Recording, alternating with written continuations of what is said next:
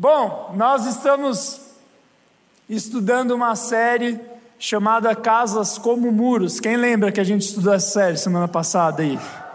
A gente começou a aprender como proteger a nossa casa com os valores da palavra de Deus e tornar a nossa casa um lugar onde Deus está. E eu sei que você não é pai de família e nem mãe de família. Eu espero que você não seja, que você seja só filho e irmão, né? Mas nós aqui como adolescentes temos muita influência sobre a nossa casa. Eu não sei se você já teve algum momento em que você percebeu que as pessoas da sua casa se contagiou com o seu humor. Quem já viveu isso? Talvez quando você acordou de manhã, naquela tristeza, quem acorda feliz não é gente. Quem acorda feliz é anjo, gente. Porque, né, pessoas normais acordam, né, na bed. E às vezes você está na bed ali e já leva a bed para a casa inteira, não é? Ou quando você chega feliz, tirou 10 em física. Quem aqui já tirou 10 em física? Deus te abençoe. Eu nunca tirei 10 em física. Aí você chega feliz e contagia a casa, e é aquela alegria, né? Nunca vi dias de tristeza depois de um 10 de, em física. Eu nem sei como eu passei em física. Se você perguntar qualquer coisa de física, eu não sei explicar. Mas eu estou aqui formado, Deus é bom. Mas por que eu estou falando isso? Porque, mesmo você sendo adolescente, Deus te deu influência sobre a sua casa. Eu não estou falando para você mandar na sua casa, embora vários de vocês tentem, né? Mas Deus te deu uma influência, você é contagiante. Eu gosto muito de andar e de trabalhar com adolescente, porque o lugar que tem adolescente, você sabe que tem adolescente, é ou não é? Né? Você vai na cela de meninos ali no quarto andar, você entra, você pode entrar de olhos fechados e eles podem estar em silêncio, você sabe que tem meninos ali por causa do cheiro. É maravilhoso.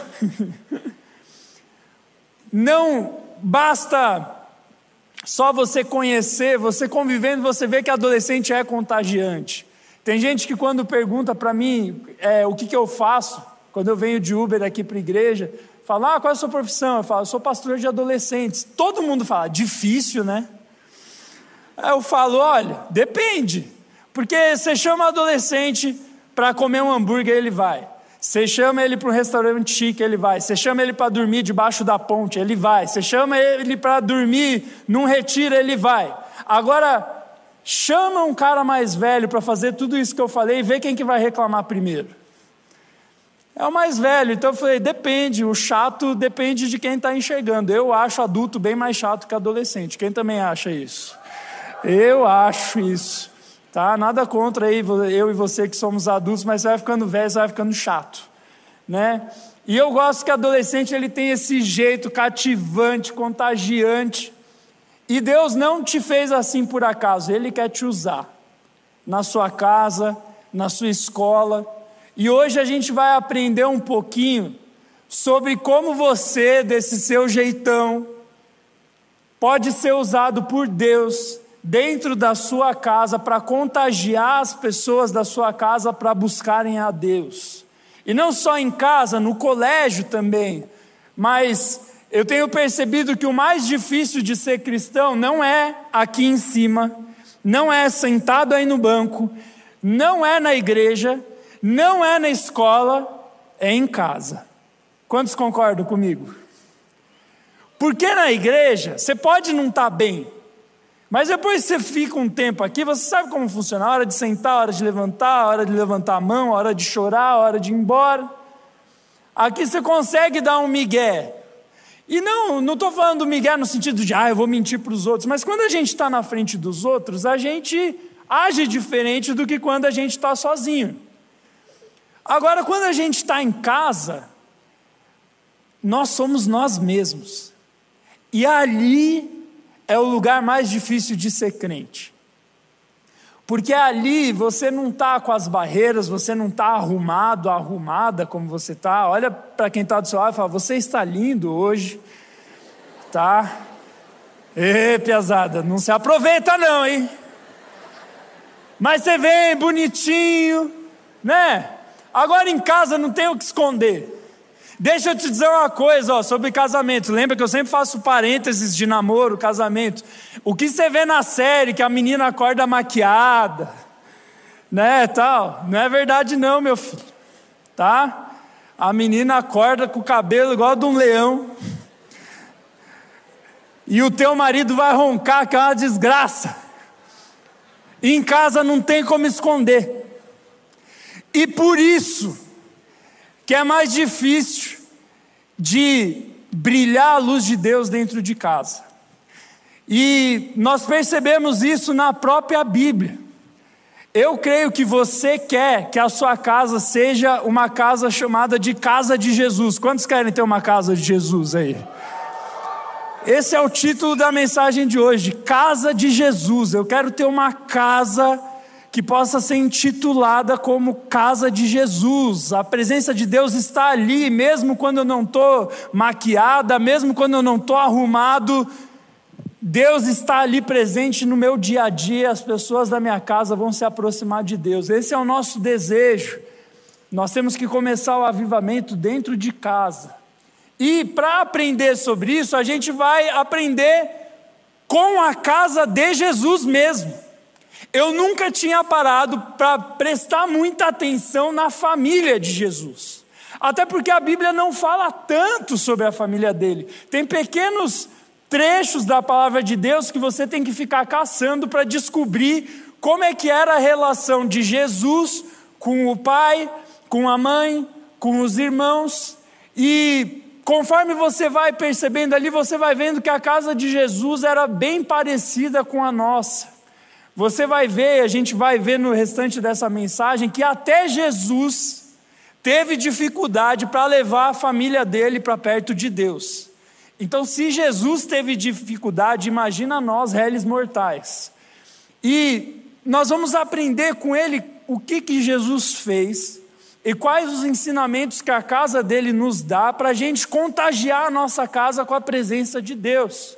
Ali no começo dos evangelhos, a gente vê a genealogia de Jesus, a árvore genealógica dele, quem é o pai, quem é a mãe, quem é o avô, e a Bíblia diz que ele era descendente de Davi, a gente acabou de, de cantar isso. E por que isso é importante? Porque havia uma profecia que um descendente de Davi viria para nos salvar. Então a Bíblia começa contando isso sobre Jesus. Ele é o descendente de Davi, aquele que foi prometido para nos salvar. E a Bíblia diz que o pai e a mãe dele eram quem?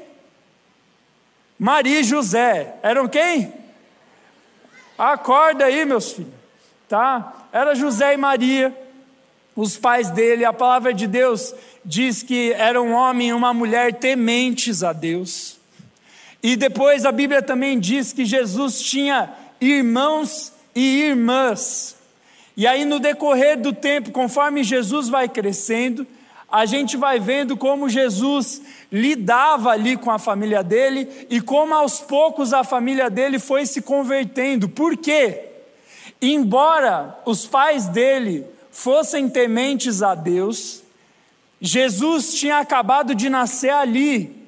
Então eles não criam ainda no Messias, eles acreditavam em Deus, mas eles ainda não acreditavam no próprio filho deles.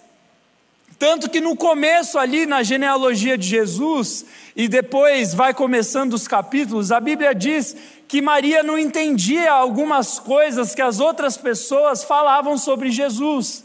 Vieram profetas, profetisas, dizendo: Ó, oh, o seu filho vai salvar Israel. E a Bíblia fala que Maria foi guardando tudo aquilo no coração dela, e muitas vezes ela não entendia.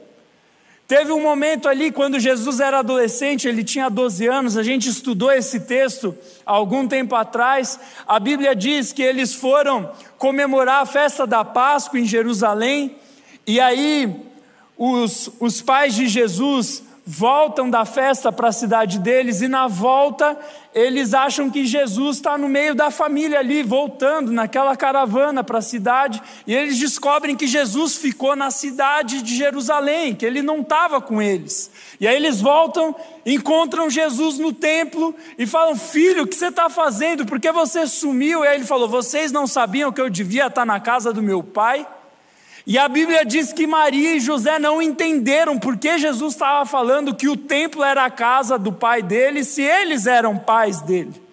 Ou seja, a gente vê desde os pais de Jesus que até eles, com o tempo, tiveram que se converter ao chamado de Jesus e entender quem ele era. Depois nós vamos ler alguns textos hoje que dizem que os irmãos de Jesus não acreditavam nele. Ou seja, o próprio Jesus teve que ter um tempo, um processo para as pessoas dentro da casa dele acreditarem que ele é Deus e que ele traz vida e salvação. Tanto que é daí que surge um ditado. Eu perguntei hoje para o pessoal da Flow School, cadê o pessoal da Flow School aí? Eu perguntei para vocês para ver quantos conheciam esse ditado. Tem um ditado antigo que fala: Santo de casa não faz milagre. Quem conhece esse ditado aí? Não são todos adolescentes. É um ditado de gente mais velha. Eles falam: santo de casa não faz milagre. E esse ditado surge da vida de Jesus. Claro, depois vieram as igrejas católicas e fizeram desse ditado algo a ver com os santos, com as imagens, mas não é disso que eu vou falar. Mas surge ali com Jesus querendo dizer assim: Jesus, sendo filho de Deus, dentro da casa dele, teve dificuldade de fazer milagres, milagre de conversão, milagre de pessoas sendo salvas na cidade dele. O próprio Jesus teve essa dificuldade. Mas tem uma boa notícia: se você tem dificuldade para levar a presença de Deus para sua casa, Jesus ele nos ensina alguns passos de como a gente pode fazer isso, tá? Por isso, vamos ler a palavra de Deus e a gente vai aprender um pouquinho sobre como tornar a nossa casa uma casa de Jesus. João capítulo 2, versículo 1, a palavra de Deus diz assim: No terceiro dia houve um casamento em Caná da Galileia. A mãe de Jesus estava ali. Jesus e seus discípulos também haviam sido convidados para o casamento. Tendo acabado o vinho, a mãe de Jesus lhe disse: Eles não têm mais vinho. Respondeu Jesus: Que temos em comum, mulher? A minha hora ainda não chegou.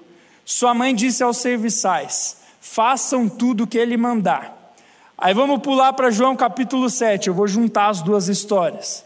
A Bíblia diz assim no versículo 1: Depois disso, Jesus percorreu a Galiléia, mantendo-se deliberadamente longe da Judéia porque ali os judeus procuravam lhe tirar a vida. Mas, ao se aproximar a festa judaica das cabanas, os irmãos de Jesus lhe disseram: Você deve sair daqui e ir para a Judéia, para que os seus discípulos possam ver as obras que você faz. Ninguém que deseja ser reconhecido publicamente age em segredo. Visto que você está fazendo essas coisas, mostre-se ao mundo. Aí o versículo 5 diz: Pois nem os seus irmãos criam nele. Guarda isso, pois nem os seus irmãos criam nele. Versículo 6: Então Jesus lhe disse: Para mim ainda não chegou o tempo certo, para vocês qualquer tempo é certo. O mundo não pode odiá-los, mas a mim odeia, porque dou testemunho de o que, que ele faz é mal. Vão vocês à festa. Eu ainda não subirei a esta festa, porque para mim ainda não chegou o tempo apropriado. Tendo dito isso, permaneceu na Galileia. Contudo, depois que os seus irmãos subiram para a festa, ele também subiu, não abertamente, mas em segredo. Senhor Jesus, essa é a Sua palavra, e eu quero pedir em nome de Jesus que o Senhor fale com a gente por meio dela, que não seja eu falando, mas o Senhor, e que nós possamos sair daqui transformados, em nome de Jesus. Amém. Esses dois textos que nós lemos, olha aqui para mim, para de dormir, para de olhar para o celular aí, isso. Esses dois textos que nós lemos fala de duas situações onde a família de Jesus ainda não estava 100% certa de quem ele era e de qual era a missão dele. Primeiro a gente leu ali em João 2, Aquele texto conhecido onde Jesus transforma água em vinho. Em vinho. Quantos conhecem essa história aí? A Bíblia diz que faltou vinho no casamento, e Jesus vai lá, chama os serviçais, transforma a água em vinho, mas tem algo interessante antes disso acontecer. A Bíblia diz que Maria, a mãe dele, chegou e falou: Filho, acabou a água, faz alguma coisa. E aí Jesus dá uma resposta para ela que se não fosse Jesus, se fosse eu e você, a gente ia levar um tapão na boca. Ele falou: "Que tenho eu contigo, mulher?" Não fale isso para sua mãe. Se fosse minha mãe, eu não tinha mais nem boca. Mas Jesus era o filho de Deus, então Maria fala: ok, ok, façam o que ele falar. Então, por que, que Jesus respondeu desse jeito? As primeiras vezes que eu li esse texto, eu fiquei: nossa, como Jesus era grosso. Porque ele falou: Quem eu tenho contigo, mulher? O que Jesus estava querendo dizer? Porque ele respondeu desse jeito mais duro, mais firme. A questão não era Maria estar tá pedindo algo para Jesus. A questão é que Maria queria forçar Jesus a se mostrar como Messias para as pessoas. Ele estava iniciando o ministério dele. E ela falou: Ó, oh, acabou a água. Você não consegue resolver com um milagrinho aí? Aí Jesus fala: Aqui tem eu contigo, mulher. O que, que eu preciso provar para você que eu sou o filho de Deus? A própria mãe, sendo uma mulher de Deus, tinha dificuldade de se entregar totalmente para Jesus. Depois, em João 7, a gente vê uma situação com os irmãos dele.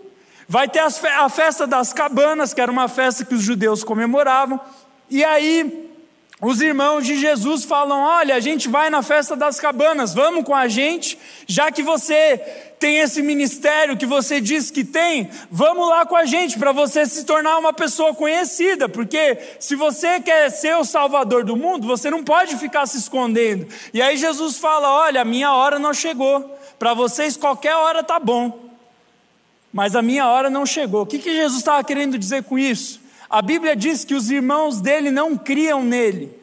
Ou seja, por que, que eles estavam pedindo para ele se revelar para as outras pessoas, mostrar que ele era o salvador do mundo para as outras pessoas? Porque eles também precisavam ser convencidos disso. Eles não acreditavam muito que Jesus era o Filho de Deus. E aí, Jesus teve esse embate com a mãe, depois teve esse embate com os irmãos, e em Marcos 3 tem outro que é pior ainda que esses que eu falei. A gente vai ler Marcos 3, no versículo 20, olha o que a Bíblia diz. Então Jesus entrou numa casa e novamente reuniu-se ali uma multidão, de modo que ele e os seus discípulos não conseguiam comer. Quando seus familiares ouviram falar disso, saíram para trazê-lo à força, pois diziam: Ele está fora de si.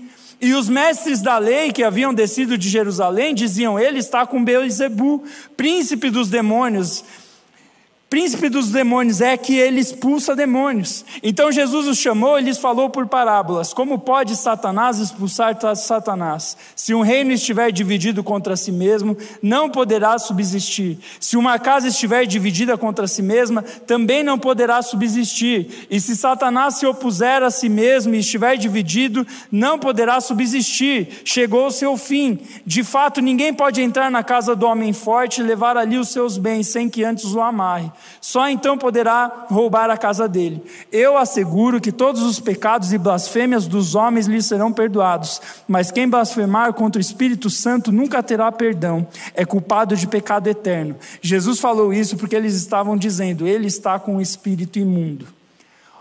Olha só que interessante. Aqui tem outro texto da palavra de Deus que diz que a família de Jesus não acreditava nele. A Bíblia fala que Jesus estava numa casa e tinha uma multidão ao redor da casa, e Jesus e os discípulos não tinham tempo nem para comer de tanta gente que eles estavam cuidando, e aí a Bíblia diz que a família dele tenta tirar Jesus dali, falando: ele está fora de si, ele está maluco. E aí os fariseus, que também não criam nele, falou: é, ele é um endemoniado. E aí Jesus responde: olha, se uma casa está dividida contra si mesma, ela não vai prosperar. Querendo dizer, como eu sou filho do Satanás e eu mesmo expulso Satanás. E Jesus dizendo isso, ele estava falando também da própria casa dele, que estava dividida. Eles não sabiam, eles não criam que Jesus era o Filho de Deus. E o que isso ensina para mim e para você que quer ganhar a sua família para Jesus? Quantos querem ganhar a família para Jesus aí? Seja parentes em casa ou fora de casa, seu primo, sua prima.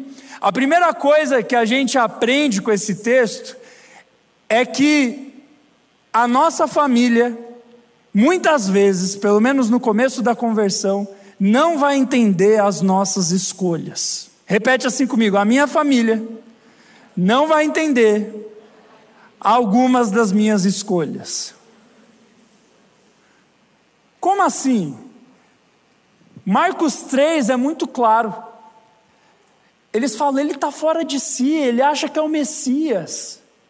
Eles não estavam entendendo a escolha de Jesus de evangelizar, de trazer vida, de pregar as boas novas. A família dele não estava crente o suficiente de que aquilo não era loucura da cabeça de Jesus. Eles falavam, ele está fora de si, ele está louco.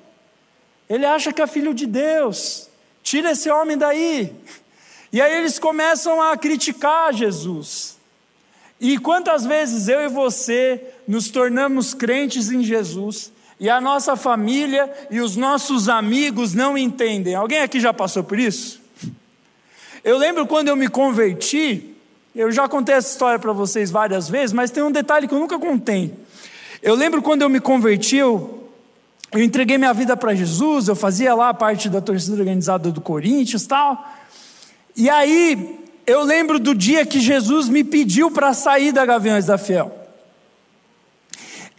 E aí, porque aquilo não é lugar para crente, é uma bagunça, rola droga solta, os caras batem uns nos outros, adoram santo no meio do jogo, é uma bagunça.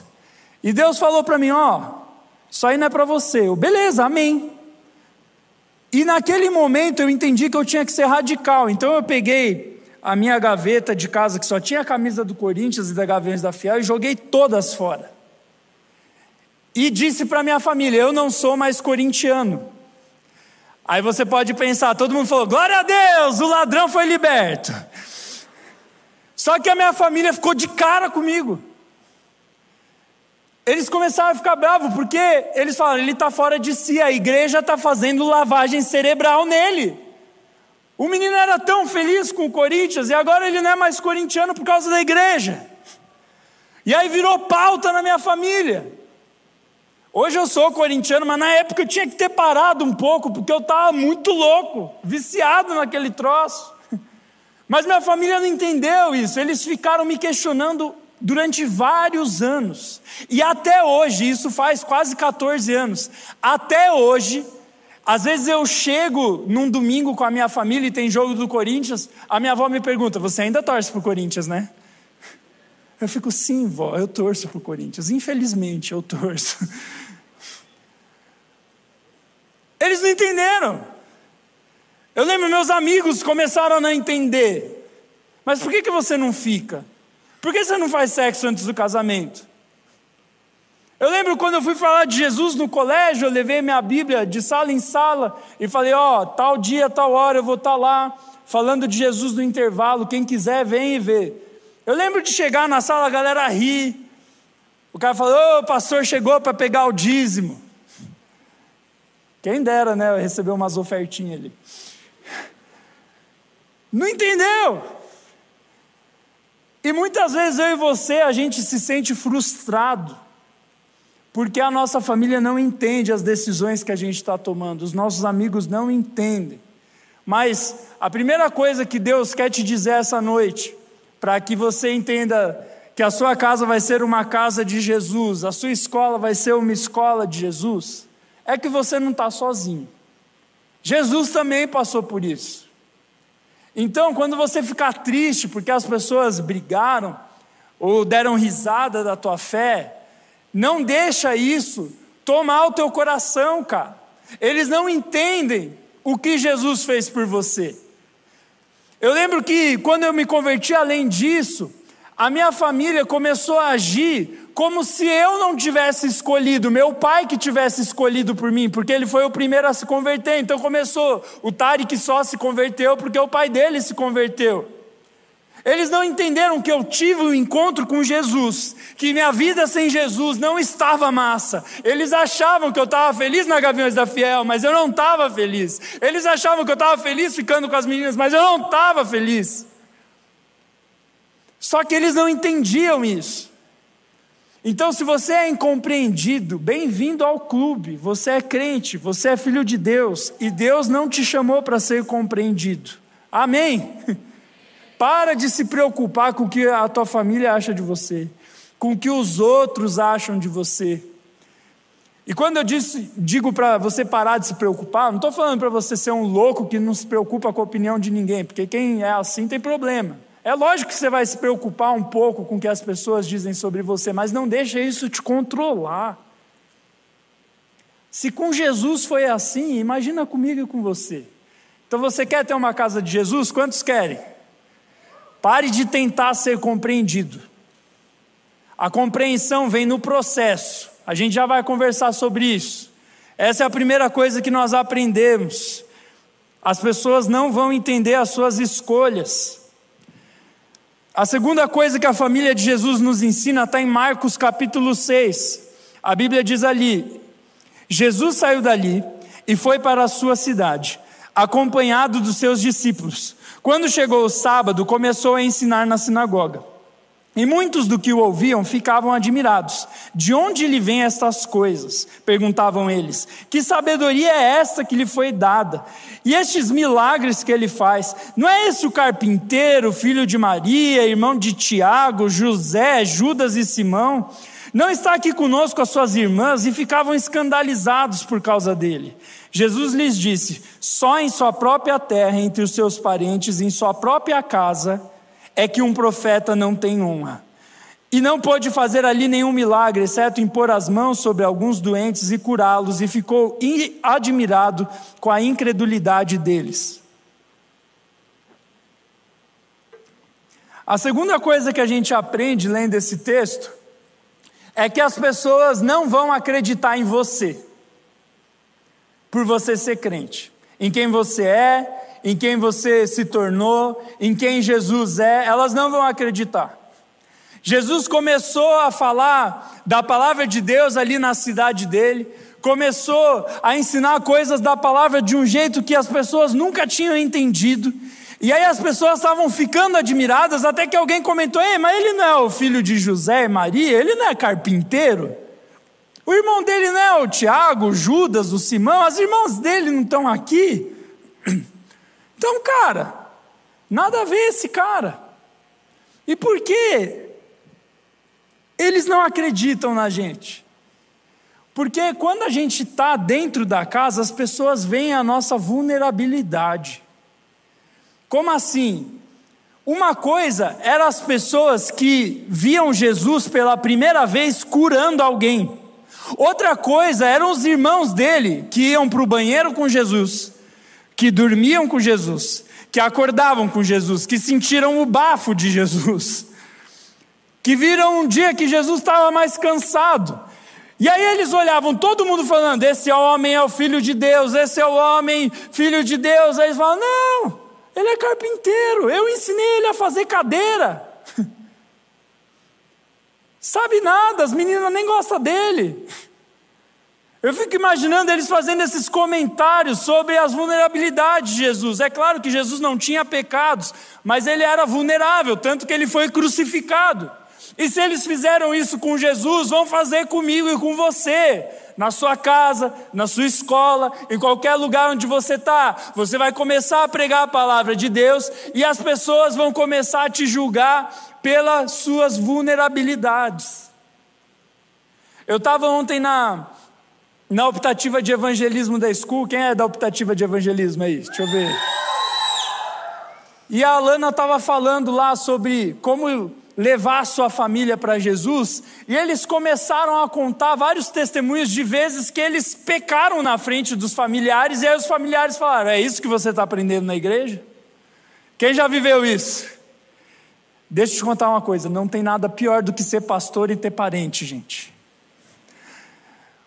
É você, um deslizezinho. Ah, mas você não é pastor? Sua mãe, é aquela. Enfim. Achou, né? Que tá louco. Mas dá vontade. Eu fico, e daí que eu sou crente, eu fico nervoso às vezes. E aí, por causa das nossas vulnerabilidades, as pessoas deixam de crer em Deus. Mas deixa eu te dizer uma coisa: isso não é um problema. Porque, com o passar do tempo, enxergando as suas vulnerabilidades, se as pessoas derem um pequeno espaço para o Espírito Santo, elas vão ver que o seu Deus é tão forte que ele ultrapassa as suas vulnerabilidades. Então, vou perguntar de novo: você quer ter uma casa de Jesus? Sim, o Cristiano Ronaldo está aí, presente. Você quer ter uma casa de Jesus, você tem que saber que as pessoas não vão acreditar em Jesus também por causa das suas vulnerabilidades. Mas isso é só no começo. Aí você está falando, pastor, mas quando é que vai vir alguma coisa boa que vai fazer os meus parentes se converter? Calma, a gente está no meio do sermão, tá? Depois, nós vamos perceber que a salvação é um processo. Antes disso, eu esqueci de contar uma história, eu quero contar uma história que aconteceu com uma adolescente aqui. Quantos lembram daquela história que eu conto da menina que teve os seus ossos curados aqui no culto? Está empolgado esse menino, gostei. Ela veio aqui num culto, a gente fez um momento de cura, nós estendemos as mãos sobre ela, todo o ministério aqui estava aqui na frente, nós oramos e ela disse que ela começou a sentir no corpo dela, os ossos dela que estavam tortos, voltarem para o lugar. E ela viu que voltou mesmo os exames e tal, deu tudo certo. Todo mundo aqui ficou maravilhado. No dia que ela me contou, eu fiquei espantado. Mas daí ela chegou em casa. E a família dela acreditou ou não? Não. E por que, que eu estou contando essas coisas? Porque muitas vezes a gente acha que é pelo que nós fazemos e pelo que nós somos que a nossa família vai conhecer a Jesus, que os nossos amigos vão conhecer a Jesus, mas não é por isso. E essa é terceira coisa que a família de Jesus nos ensina, que a salvação é dada pela fé em Deus e não em você. Você não salva ninguém. A gente sabe disso. Mas quando chega em casa, a gente tenta ser tão perfeito no nosso testemunho, ou no colégio também, que a gente espera que pelo nosso bom testemunho as pessoas se convertam. Mas espera aí, pastor, então você está falando que não precisa testemunhar nada, que eu posso ser um Loki e tal, e é isso aí? Não! O bom testemunho é um instrumento que Deus vai usar, mas o que transforma o coração da pessoa não é o seu bom testemunho, Pode ser o Espírito Santo, e é o Espírito Santo por meio do seu bom testemunho. A salvação vem pela fé. Romanos capítulo 1 diz que o justo viverá pela. O justo viverá pela. Oh meu Deus, vai ler a Bíblia, meu querido. Quem já leu Romanos aí? Leia de novo, está precisando. É pela fé, e a gente vê isso na família de Jesus. Como é que a gente enxerga isso? Lá em 1 Coríntios capítulo 15, Paulo ele fala sobre como Deus se revelou para ele e se revelou para a família de Jesus. Olha só.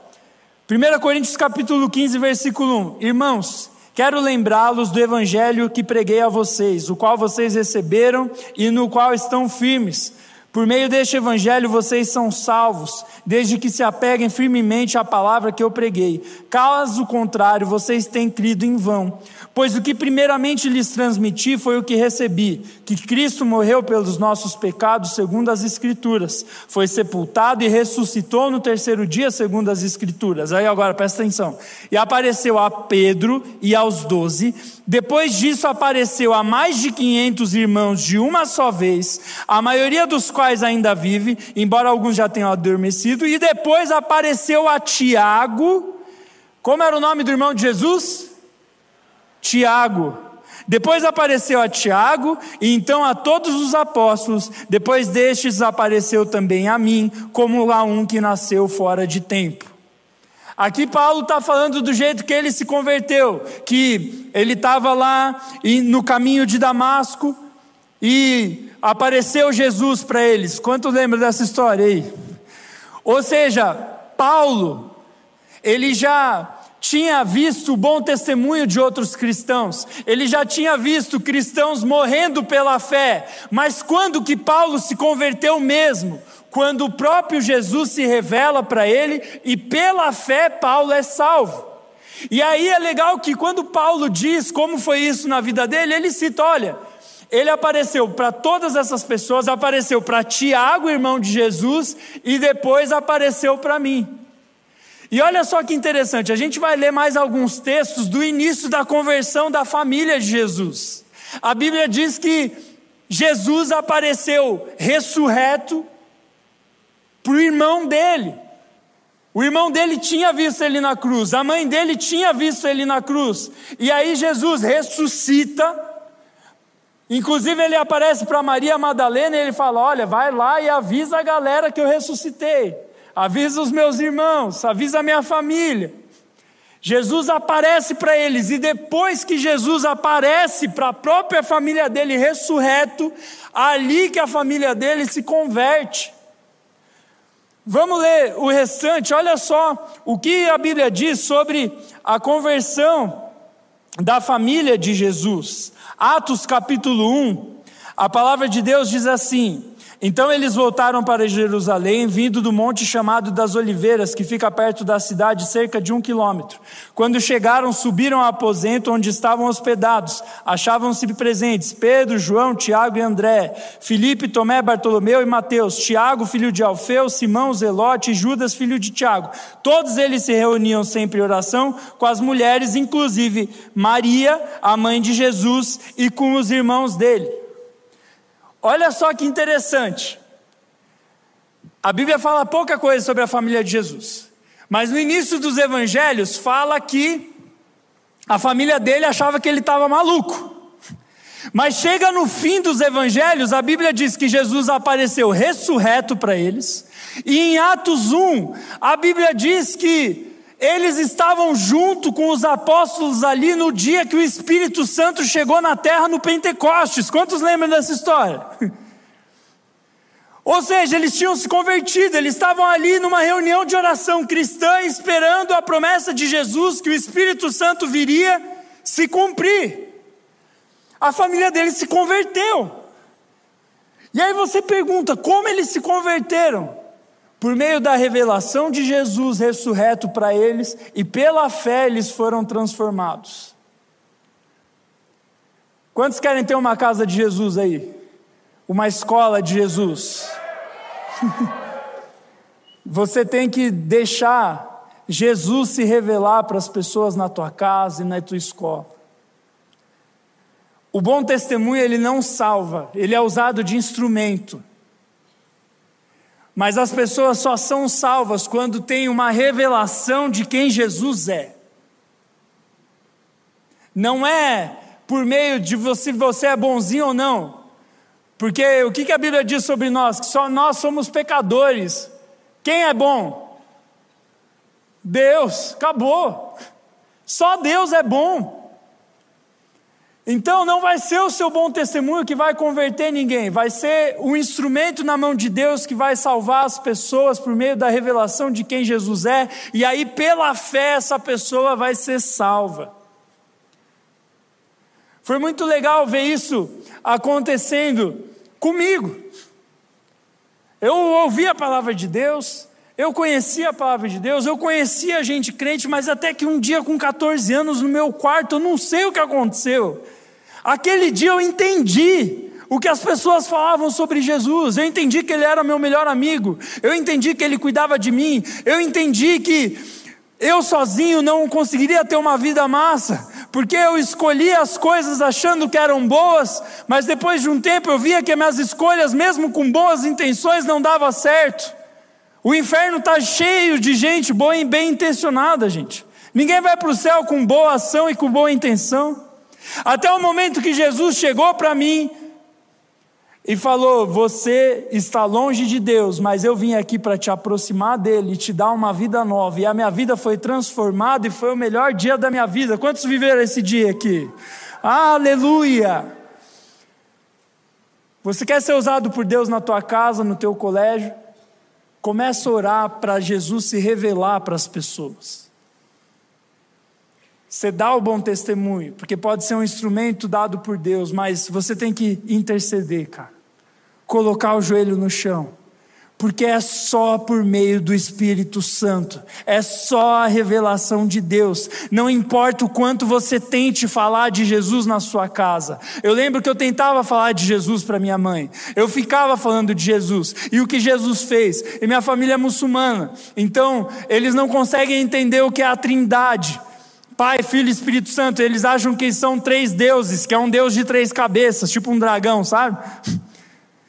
E eles não entendiam, e aí eles pediam, mas como Jesus é Deus, é o Filho de Deus, eu tentava explicar, e eles não entendiam, e às vezes a gente brigava. Quem já brigou com alguém falando de Jesus?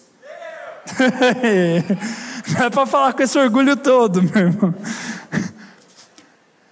Eu brigava falando de Jesus, eu falava, meu Deus, e meu testemunho, até o dia que eu entendi que não era o que eu falava,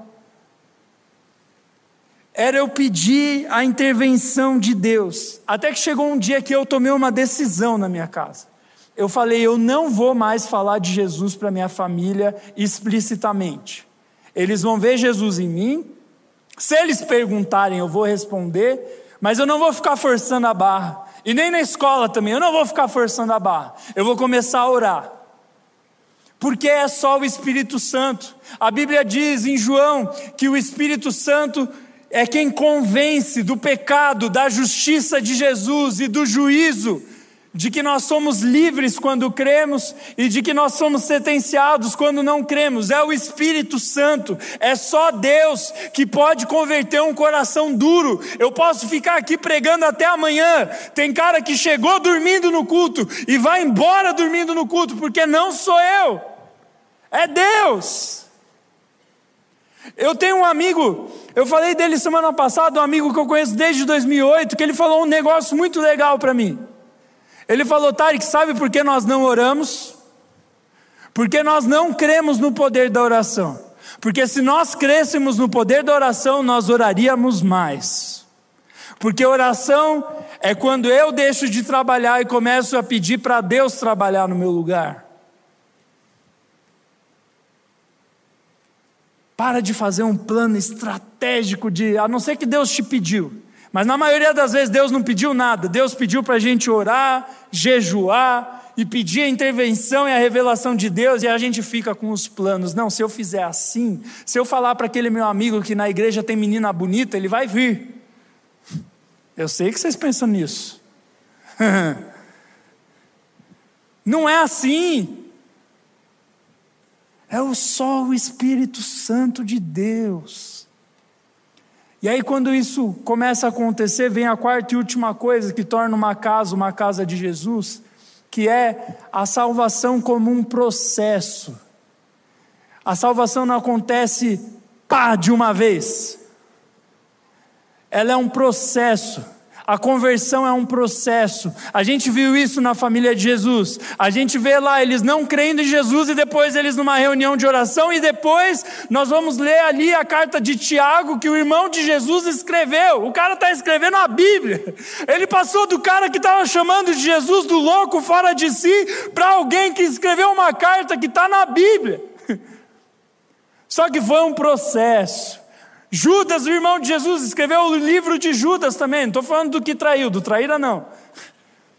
Ele foi lá e escreveu a carta de Judas. Aconteceu um processo. Você vai ler em Atos. A Bíblia diz que Tiago era uma das colunas da igreja de Jerusalém. Paulo diz isso em Gálatas. Olha, eu fui lá e estava lá Pedro, Tiago e João. Ele saiu no barquinho, né? Vocês não prestam. Cara, olha o processo, não é de uma vez, é um processo. Filipenses 2 diz para a gente se esforçar para exercitar a salvação. É um processo, demora. Eu falei da conversão da minha mãe para vocês aqui, quantos lembram? Só que foi muito interessante o processo. Semana passada eu pulei da minha oração, pulei 20 anos para o dia que eu estava batizando ela, né? Hoje eu vou contar o processo. Eu me converti, ela queria me matar. Esse foi o início do processo. Depois ela começou a receber algumas pessoas da igreja em casa e fazer comida árabe para eles. Depois ela começou a vender comida árabe na igreja. Ela ia na igreja, não assistia o culto, ficava lá fora, na, lá em São Paulo, ficava do lado de fora vendendo comida árabe. Aí veio, viemos para Curitiba, a mesma coisa. Ela fazia a cantina do MEP aqui. Quantos lembram da cantina do MEP da minha mãe? Ela ficava ali vendendo coxinha de costela, cafta, não sei o que, tal, tal. Não era crente, estava ali. Aí depois ela começou a aceitar que algumas pessoas crentes fossem na casa dela. Aí depois ela começou a participar de alguns cultos. Aí depois ela começou a me perguntar coisas sobre Jesus em casa. Aí depois ela começou a conhecer o Michel e daí ela topou fazer o um estudo bíblico com o Michel. Aí depois de tudo isso, passou 20 anos, ela falou: "Agora eu vou me batizar". Glória a Deus. Uh!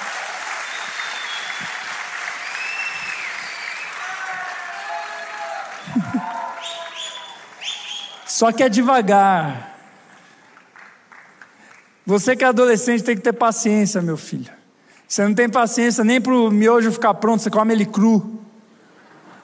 Quem come miojo cru aí? Vão tudo morrer de câncer. Estão morrendo felizes ainda. A gente não tem paciência para esperar dois minutos o miojo ficar pronto que dirá o processo de salvação. Aí vem o irmão, pastor, eu estou falando de Jesus para o meu amigo, pastor. Doze semanas de discipulado. Chega no último discipulado, ele fala que está fazendo sexo com a namorada, pastor. O que, que eu faço? Eu batizo mesmo assim? Eu não, espero ele criar vergonha na cara. Tem que esperar o processo. Com a família de Jesus foi um processo, com a sua família vai ser um processo. Às vezes, com pessoas de fora é mais fácil, é mais rápido. E você vê isso na própria história de Jesus. Jesus pregava, curava alguém, uma multidão se convertia, mas a família dele demorou. Ele teve três anos de ministério, teve que ressuscitar para daí sim eles acreditarem nele. Se com Jesus foi assim, imagina comigo, com você, meu filho. Vai ser devagar. É um processo. Se você quer ter uma casa de Jesus, você tem que entender: as pessoas vão questionar suas escolhas, as pessoas não vão acreditar em você. Mas quando você entender que por meio da intercessão o Espírito Santo vai convencer a sua família e vai iniciar o processo, você vai ganhar a sua família para Jesus. Você vai ganhar o seu colégio para Jesus. Nós vamos ganhar essa cidade para Jesus. Amém? Sabe o que está faltando para nós? Nós orarmos mais mais. Nós precisamos orar mais. Menos evento, mais oração. Menos agitação, mais oração. Porque quando nós paramos de trabalhar e começamos a orar, Deus começa a trabalhar no nosso lugar. A gente pode fazer mil eventos para encher esse lugar de gente. A gente faz um evento todo ano, Wave, uh, glória a Deus.